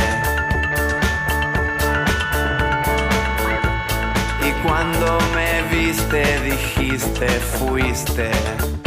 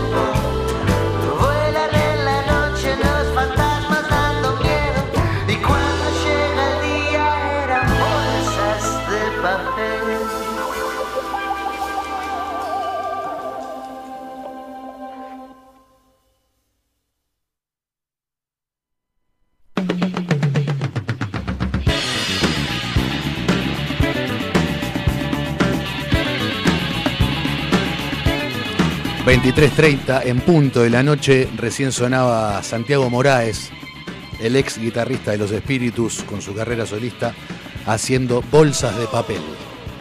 Un lindo blues, muy enérgico. Linda canción. Sí, me encanta. Tengo que escucharlo más. Te lo recomiendo, te lo recomiendo porque creo que tiene dos discos. Ese no recuerdo de qué año es, pero tiene dos discos muy interesantes. Bien, después pásame uno, porque se, se me está dando ahora que, imagina, para quien no sabe, estoy haciendo Didi con el auto y escucho mucha música todos los días Todo y llega un momento que, viste, decís, Quiero hasta la música, algo distinto, claro, ¿viste? otra cosa, porque ya escuché de todo, así que Claro. ¿Ponés música, ¿Ponés música según la persona que va o te pinta poner lo que sea? Depende, trato de ser democrático, pero cuando estoy ofuscado y la calle ya me genera cierta ira de la ruta, me, me chupa un Pone huevo. metálica. Claro. Este. Por ejemplo, el otro día estuve escuchando mucho Limp Bizkit y subió una señora que, pobre, se, se ve que se había... no Señora, ¿dónde va? No sé qué le había pasado en la pierna, salió de un hospital y yo estaba con Limp Bizkit al palo y fue como, me chupa un huevo, estoy ofuscado, vas Voy a a, escuchar seguir Limp escuchando Limp Bizkit, claro. Bancátela. Me encanta. eso. Bueno, escuchó Limp Bizkit la señora. Ahora Sí. en el auto te falta poner el facha, te querés matar. Te querés matar, atrás. El facha de Quilmes, un saludo, lo vamos a recordar Sí, siempre. siempre, boludo, fue espectacular. El facha de Pilar, no, No, el de Quilmes. El, el facha, no, en este caso sería el facha de Tortuguitas. Claro. Te querés matar. You wanna kill yourself. Eh. en inglés suena como el orto, viste que generalmente todo en inglés suena mejor traducido. Bueno, esto no. Tal cual. Bueno, David nos escribe una vez más y se pone, una vez que me pasó una red de poderes mentales, fue que en una fe, está escrito así, Sí, sí, sí, sí. Eh, fue que en una feria de ciencias del colegio había en un salón un equipo de audio sobre una mesa y pensé, tiene que estar el CD donde jugarán las niñas de Molotov. Caminé hasta la mesa, fui, miré y estaba ese CD. Ok, fue. Buah, Poderes mentales. poderes mentales del Davis. Muy bien. Situ- bueno. Situaciones paranormales también podría ser. ¿Te ha pasado? Sí, de chico me pasó algo muy particular que soñé con tazos y yo no tenía tazos. Ah, lo- los que te venían en los chisitos, las papas. Pero claro, yo soñé que tenía tazos. Y no tenías. No tenía. Y me desperté y tenía un tazo abajo de la almohada. Nunca le voy a No. encontrar explicación. Yo no sé si no le mi- preguntaste a nadie. si- No, che, ¿quién me ver. puso un tazo abajo de la almohada? Capaz ahora mi vieja me llama y me dice, fui yo, boludo. Boludo, ¿verdad? Pero no, nunca lo voy a saber. No, pero encima la vieja a él le puso el tazo abajo de la almohada sabiendo que él estaba soñando con tazos, ¿viste? Porque había tenido una. Claro, una visión de que vos estabas soñando, ya era re Sí, rebuscado. sí, sí, un plot twist. Todo puede ser. Muy bueno. Bueno, yo no llevo la cuenta, eh, la seguí hasta cierto momento, pero en un momento dejé de. El tema de la colecta que empezó Santiago Maratea para el Club Atlético Independiente, que se encuentra en una situación económica bastante frágil, por así decirlo. Hace poco se comentaba que iban a rematar, directamente a rematar un predio que tiene Independiente en Wilde, en Wild, que terminó no sucediendo. Wild. Pero también se comentó que Independiente estaba cerca de la quiebra, así como le pasó a Racing en los 2000. En ¿fue? 2000 me parece que fue. En el sí. año 2000. Solo que Racing sí quebró y pasó a llamarse Blanquiceleste Sociedad Anónima, lo que para un club de fútbol es eh, la muerte, básicamente. Después, bueno, volvieron a hacer Racing, no sé cómo. Pero básicamente lo que se está buscando con esta colecta que está organizando Maratea es eh, que los socios de Independiente eh, paguen la, la deuda que tiene el club, que son 22 millones de dólares. Tranqui. Es una moneda, sí, sí. Yo escuché que eh, gran parte de esa deuda viene por. lo financió un chino, un supermercado chino. Mirá. Que se ve que el, el club le compraba al supermercado. Le le- claro, se lo dejaba a cuenta de. Anotámelo, a nom- a Anotámelo. nombre de Doman. Claro. O de Moyano. Este, y bueno, pero me parece un poco raro que sean 22 millones de dólares. Dólares, que Claro. yo saqué la cuenta, no sé si la saqué mal o bien, porque yo en matemáticas nunca fui una luz. Pero eran algo así como 4 billones de pesos argentinos. Para, igual esa es la, porque yo lo que leí es que los 22 millones de dólares están tasados bajo el valor oficial del Claro. dólar. Ese número Otra que. cosa es el dólar blue. Claro, pero ese número que vos decís de los billones es bajo la tasa oficial del dólar. Claro. ¿Llega a los billones? No, los 4 billones serían pesos.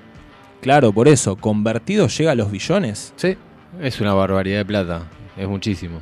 Y el tipo había sacado la cuenta Maratea de que, bueno, entonces si 22 millones, o no, no Sí. sé, si 4 millones de, de hinchas ponen tanta cantidad de plata, se salda la deuda. Lo que habla pésimamente mal de la dirigencia de Independiente, porque, o sea, te salvan la gente, los hinchas. Vos lo tenés que hacer esto, ¿viste? Como. Sí, no, tuvo la iniciativa y me parece que fue aceptada y dijeron, bueno, ya, ya, vamos a aprovechar la iniciativa de este muchacho. Y lo Eh, loco es que al chabón no le gusta el fútbol y no es hincha de Independiente. O sea, No, sí, me parece que mm, eh, no era hincha, digamos, no estaba eh, eh, asociado. Ahora sí está ahora sí hizo socio, sí. Ahora se hizo socio, pero bueno, era un simpatizante, digamos, de ahí Claro. del rojo. Este, pero bueno, no Maratea ya sabemos que viene haciendo colectas y siempre está como eh, tiene una polémica alrededor de las de las colectas. Siempre, siempre hay una polémica. Yo soy del se que lo acusa de la barguita, Claro. de que se queda con un vuelto, ¿viste? Claro, tal cual. Este mm, dice David que el precio blue, lo de Mangazo, de fantasma, del fantasma ese, uy, no es a precio oficial. ok. Del fantasma ese. Del fantasma de Mangazo. Este, pero sí, me parece que tiene que ver con que siempre que hay mucha plata metida en el medio, eh, la gente opina eh, eh, sin saber, me parece, ¿no? Como es, Siempre la gente No, acá opina lavan sin plata, saber". acá lavan plata, Claro. acá lavan guita. Y es como, ¿qué sabe vos? Pibe, acá, acá no juegan al ajedrez. Acá la banguita. ¿Viste? La típica.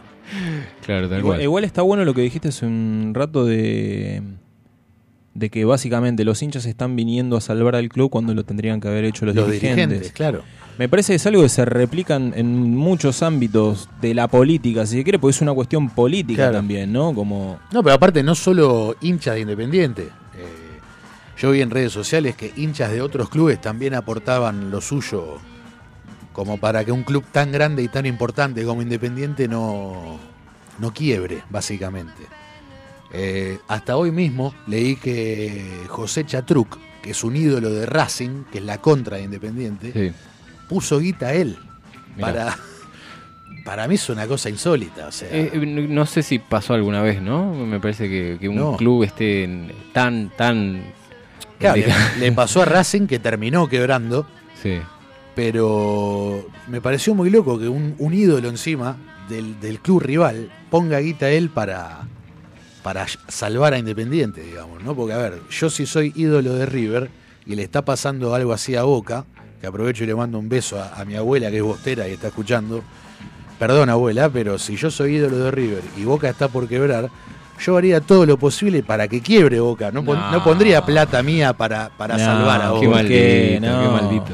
No. Yo haría todo lo No, Soy un mal tipo. Ah, es- es- está bueno salvar ciertas distancias. Me parece que Chatruc, como que más allá de ser el ídolo de Racing y por lo que logró con Racing en el 2001, eh, puede discernir esa cuestión de que es un club que, más allá de que sea tu rival, tiene un prestigio histórico de la puta madre, no se lo saca nada, ningún, ninguna rivalidad. Entonces creo que logra trascender el hecho de que, che, no, lo que está pasando en Independiente va más allá de mi simpatía, Claro. mi idolatría a- a- de, de los hinchas hacia mí. Bueno, él después eh, en su Instagram personal subió un, tipo un descargo Sí.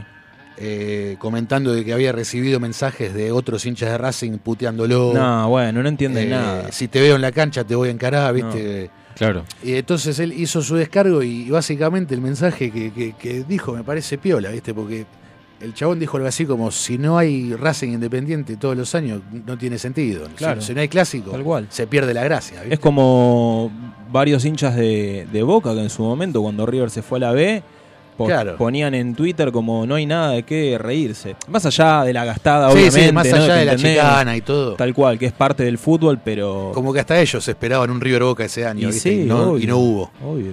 Hubo un River Boca Unidos de Corrientes. Claro. Que fui, el único partido al que fui. ¿En la cancha de River? Sí. ¿Y cómo salió, te Eh, verdad? 2 a 1, de pedo ganó River con un gol de Funes Mori. Pero bueno, Funes Mori.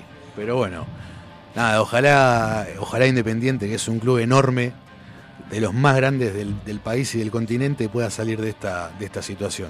Y lo dice un hincha de River. Sí, por, por cómo no. hablo, parezco de Independiente. No, Soy no, simpatizante. Un por- gran cariño a mi madre y a todos los hinchas de Independiente. A mi hermano. A Sí. tu hermano, además que hoy me preguntó si iba a colaborar, le dije, no tengo un mango en la cuenta, pero colaboraría, ¿cómo que no? Así Tal que cual. bueno. En mi caso, mi viejo y mi hermano también hinchas del Hinchas rojo, del Rojo. ahí la están padeciendo un poco. Juan Coronel, Juan Coronel. Juan Coronel. el Duki. El Duco. Lo decía así. Andrés El Duki. Calamaro. Calamaros de Independiente, mira, no sabía. Tiene un tatuaje del escudo de Mirá. Independiente. Así que bueno, vamos a escuchar de los redonditos de Ricota. El infierno está encantador. Lo estará. Vamos, Independiente, la concha de su madre.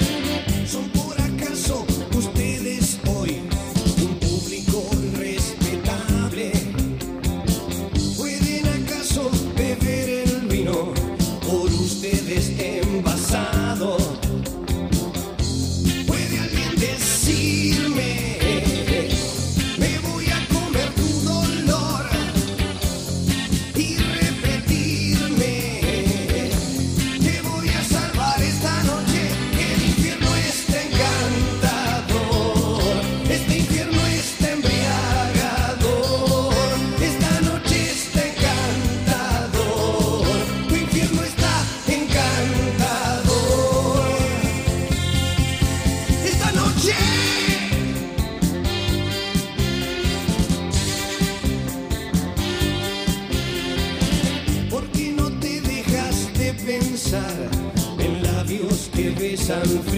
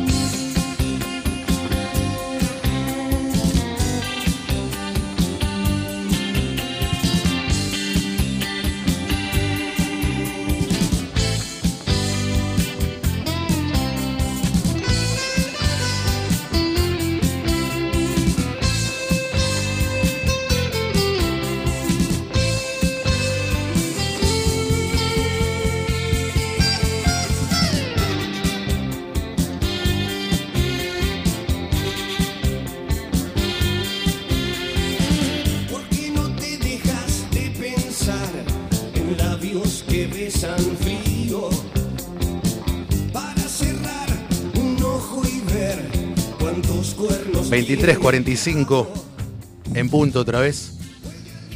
Sonaba El infierno está encantador de los redonditos de ricota. Patricio Rey y los redonditos de ricota. ¿Sabés que yo de chico pensaba que Patricio Rey era el indio?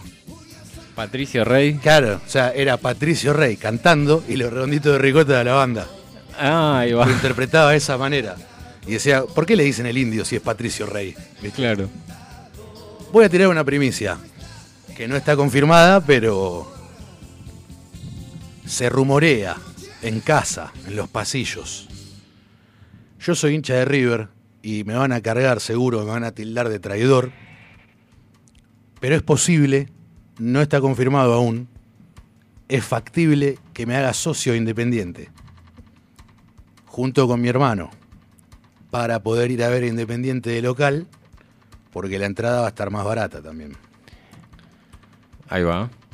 Así Una que- jugada. Eh, por amor. Eh, Amor fraternal, ¿no? Bien. Porque yo tampoco quiero que vaya a la cancha solo. Mi hermano, ¿no? Claro, claro. Está- está ya, a ver, ya tiene 22 años, ya está grande, pero igual, es mi hermanito. Lo Para mí es mi hermanito. ¿viste? Entonces, y además de, de querer acompañarlo, también soy muy futbolero, a mí me gusta mucho el fútbol. No miro solamente a River. Eh, así que está. Cualquier partido es, es que puede ir a la cancha es más que bienvenido. Salvo la de Boca, ahí sí que no, que no me prendo. Todo mal con Boquita. Ahora Sarco seguro me va a escribir algo. Soy de River o soy independiente, viste, la- yo lo conozco. Lamento boliviano. Ha empatado River en Tucumán 1 a 1. Por eso hice el. No se vio, no sé si se vio en Twitch, pero hice el gesto del puñito ahí mientras Juan y hablaba. Ahí va, ahí va. Casi perdemos. ¿Cómo te duele la cola? Desde el día que te fuiste. Eso nos canta Zarco siempre, para cargarnos.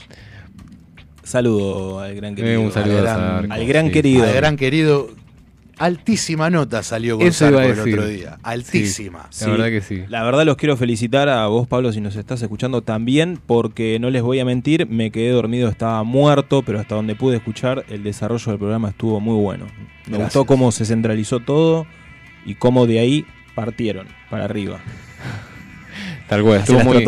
Sí, estuvo muy interesante todo lo que contaba Zarco de, de- de- de- cómo, cómo arrancó él con el tatuaje. Con el Bueno, tatuaje.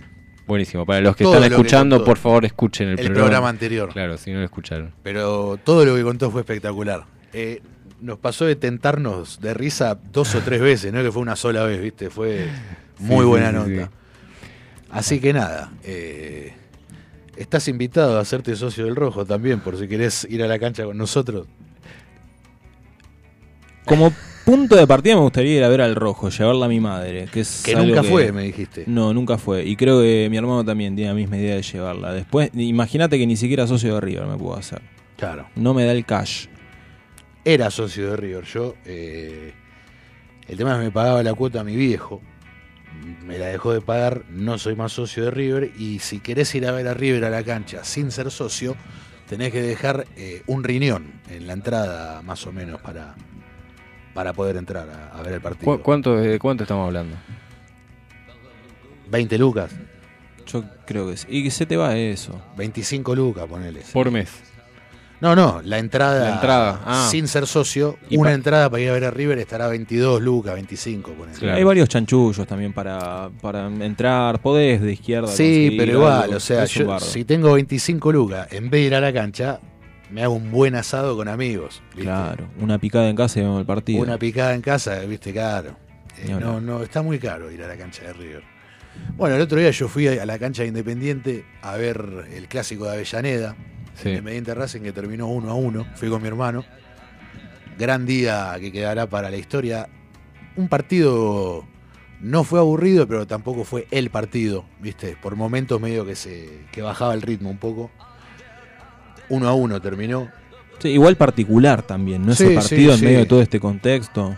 Quiero destacar también que fue uno de los mejores recibimientos que vi en un estadio en mi vida. De- no exagero, ¿eh? de verdad.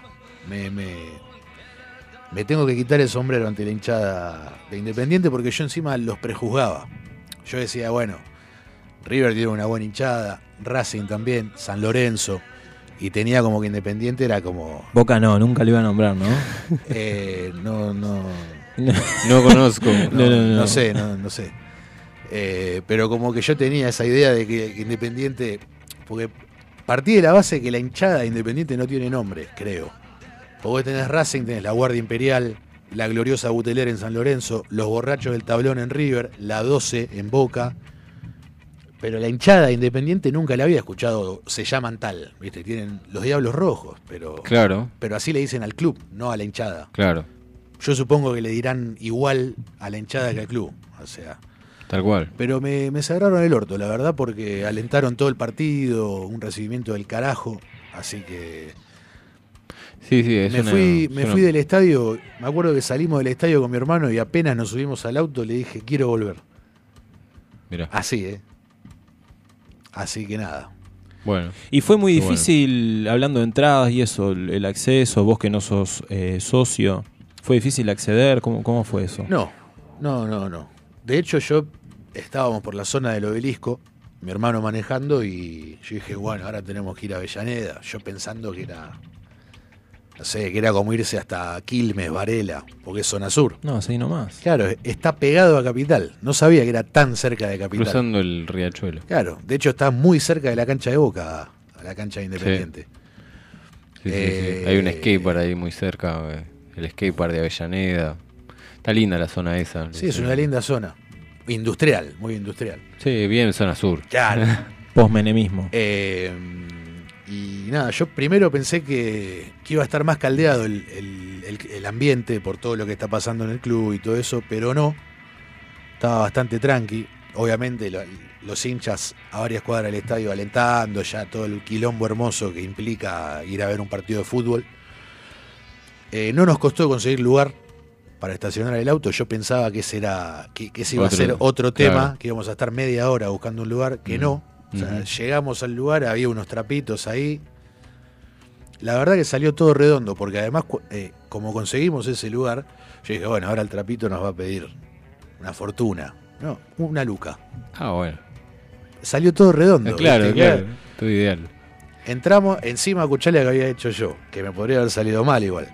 Tenía el atado de cigarrillos y viste que a la cancha no te dejan entrar con encendedores. Entonces yo tenía un buzo, tenía el atado, Sí. abajo del atado, eh, como en un huequito del bolsillo, tenía un encendedor y me puse otro encendedor en el bolsillo del pantalón, adrede, como para que ese lo vean y me digan lo tenés que dejar. Claro. Yo dije, me puede salir bien o me puede salir mal. O sea, me sacan los dos, ¿viste? Bueno, no, me salió bien. El tipo me, me tanteó acá, me tocó el atado, ¿viste? Y yo dije, cagué. Claro. ¿Qué te- no, cigarrillo. Se lo muestro, ahí me toca el pantalón. ¿Qué tenés acá? Un encendedor. Lo tenés que dejar. Listo. Lo dejé ahí. Chao. Entré y apenas pasé me prendí un put. No, mentira. Eh, En la cara. ¿eh? Claro, en la cara del tipo. No, no, o sea, lo dejé ahí, fue bueno, listo. Ahí entramos en el acceso, mostramos la. Porque no teníamos la entrada física, era el- en el celular. Mostramos DNI, qué sé yo, adelante y listo. Subimos ahí por la, la garganta, se llama, que es. Eh, en las cuatro esquinas del estadio hay como cuatro torres Sí, que sí, sí. tienen cuatro pisos, que son como unas tribunitas también. Claro. Ese de- sería el estadio nuevo que hicieron. Claro. Hubo como un cambio ahí que le prestaron un estadio, una cosa así, ¿no? Claro, Independiente. Independiente cuando le estaban construyendo el estadio con la plata de la, la venta del Kun Agüero, eh, fue raro porque claro, la cancha más cercana es la de Racing, que queda enfrente, a, una cuadra, es Tal increíble cual. eso. Y así de local en la cancha de Racing. Por eso yo siempre digo, conozco la cancha de Racing, fui a ver a River a la cancha de Racing, pero era River Independiente, no era River Racing, ¿viste? Claro, claro, claro. No sé, fue extraño, fue una, una fecha extraña, ¿viste? Estás en la cancha de Racing y juega Independiente. Fue independiente. Con River. Claro, sin nada que ver. Pero nada, un día, fue un día muy lindo. Lluvioso además, ¿no? Sí, hermoso. Avellaneda con lluvia. Es como el tema de Manal, Avellaneda Blues. A mí lo que me gusta es la. Esto lo hemos visto, Juani, y lo habrás visto un montón de veces también, la, la vista que tenés con, con el tren. Sí. Cuando pasás por ahí ves las dos canchas. Que claro, cuando yo me mudé a Quilmes un tiempo, no utilizaba el tren porque me tomaba el 148. Claro. Entonces, eh, al pasar por ahí, no, no, primero eso, no podía creer la distancia. Claro. Eh, y después, no, la vista es maravillosa. La verdad se ve muy lindo y el Estadio Independiente, gran deuda que tengo de ir, espero poder ir muy pronto. Ya iremos. Ya iremos. Ya iremos.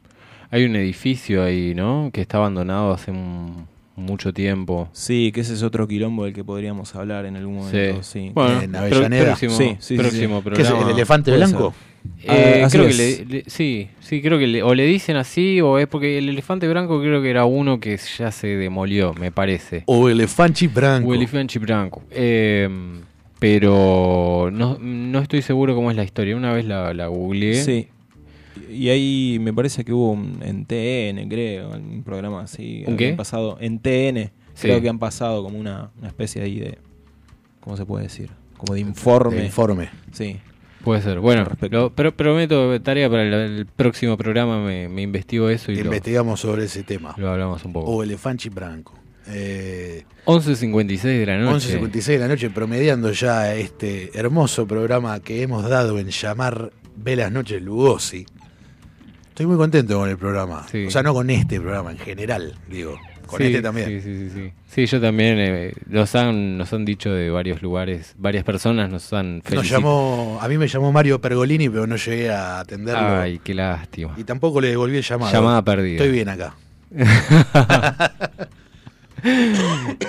Así que bueno, muy contento de estar acá.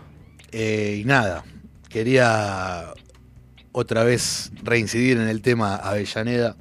Salimos de la cancha con mi hermano caminando, llovizna. Y nada, me pareció muy gracioso eso. Salimos de la cancha, hicimos media cuadra, estadio de Racing. Eh, No sé si es media cuadra o una cuadra. Algunos dicen dos, pero yo no, yo no hice dos cuadras. Yo hice una cuadra y apareció ahí, el estadio de, de Racing Club. Sí, sí. Se catapultean entre sí. Claro, de tan cercano. se tiran piedras. Se tiran entre- como mira. Creo que es eh, así de, de- de rivalidades futbolísticas, creo que es el, el único caso donde están, que más cerca están un estadio del otro. Sí. Porque hay, vi otros casos, pues en Europa o en Brasil, no sé, pero que están a 10, 15 cuadras, que no es lo mismo. Yo creo que más cerca que eso está medio. Una tendría que ser como un híbrido entre dos estadios. Claro, claro. Una cuadra, increíble. A mí me gustó mucho más la cancha de Independiente, debo decir. No es por el favoritismo que tengo, porque mi hermano es hincha y todo, pero es un estadio más lindo. Parece un estadio inglés. Nunca fui a un estadio inglés, pero, Pero parece. tiene esa pinta. Estéticamente es como me siento en la Premier League. eh, estoy viendo el Liverpool, ¿viste? En vez de a- a Claro. Independiente. A mí el estadio que más me gusta es el de Vélez. Es muy lindo El también. estadio de Vélez. Es Sí, muy lindo. Me gusta porque. No sé, siempre que he pasado, viste que está al- pe- pegado a la autopista. Claro. Y, La y de bueno. Lepiane es. Eh, sí, es el que va por. eh, creo que es acceso este, no me acuerdo. El que después se transforma en acceso este. Y tenés el estadio al lado. Y Pegado. Vos ves eh, lo que es y te, te genera como vértigo, ¿viste? Sí, Porque es como sí, sí, chabón. Es enorme. Es enorme. Y- aparte la forma es, es rara. Es rara. Las torres de iluminación re altas. Es bastante particular ese estadio. Sí. No, no fui nunca, lo vi siempre ahí en la autopista. Yo nunca fui en un estadio de fútbol. Mira. Bueno, ya lo vamos a llevar a, a. Juani. Bueno, me si encantaría. quiere. Sí, sí. Va a ser una. Hay que filmarlo eso. Tal cual. Juani conociendo un estadio de fútbol. Tal cual, tal cual, tal cual. Bueno, en realidad sí entré, pero en, cuando estaba en Brasil, en el estadio del Palmeiras. Mirá. Yo estaba parando a unas 5 cuadras del estadio y con mis amigos. Al lado, al toque. Sí, estábamos ahí nomás, el, el Allianz Park. Y agarramos un día y dijimos, che, vamos a ver qué onda. Y nos metimos, tiene como un museo por adentro. Día de partido no. No, no, no. Estaban ahí que tipo poniendo el césped bien, trabajando Claro, ahí con el césped, no sé qué, y, y nos metimos a, a- a investigar cómo era el estadio, gigantesco. Sí, Un monumento. Bueno, ya son las 12 de la noche. Oficialmente finaliza este programa. ¿Vamos a mimir o qué, qué sale? Y no sé. Vamos a trabajar. Nacho tiene que ir a laburar. Nacho tiene que trabajar, yo tengo que ir a mimir. Yo estoy manija como siempre, pero creo, creo que me guardo para mañana. ¿Podemos cerrar este programa con un tema, Juani? ¿Te lo puedo pedir ahora? Dale, sí. Me lo Ah. podés pedir. Avellaneda Blues de Manal. Me gusta un montón la elección. Es. Tenemos que irnos con este. Ahí está. Bueno, nos vemos el viernes que viene. Gracias, Juani. Gracias, Nacho. Gracias, Gracias, Nacho. Davis. Gracias a todos los que escuchan y e inciten ahí a los demás a que nos sigan escuchando, que participen, que está buenísimo esto. Nos vemos el viernes que viene. Buenas noches.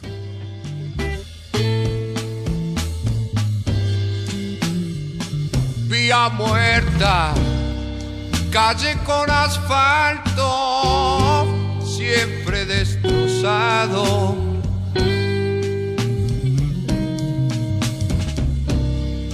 Tren de carga, el humo y el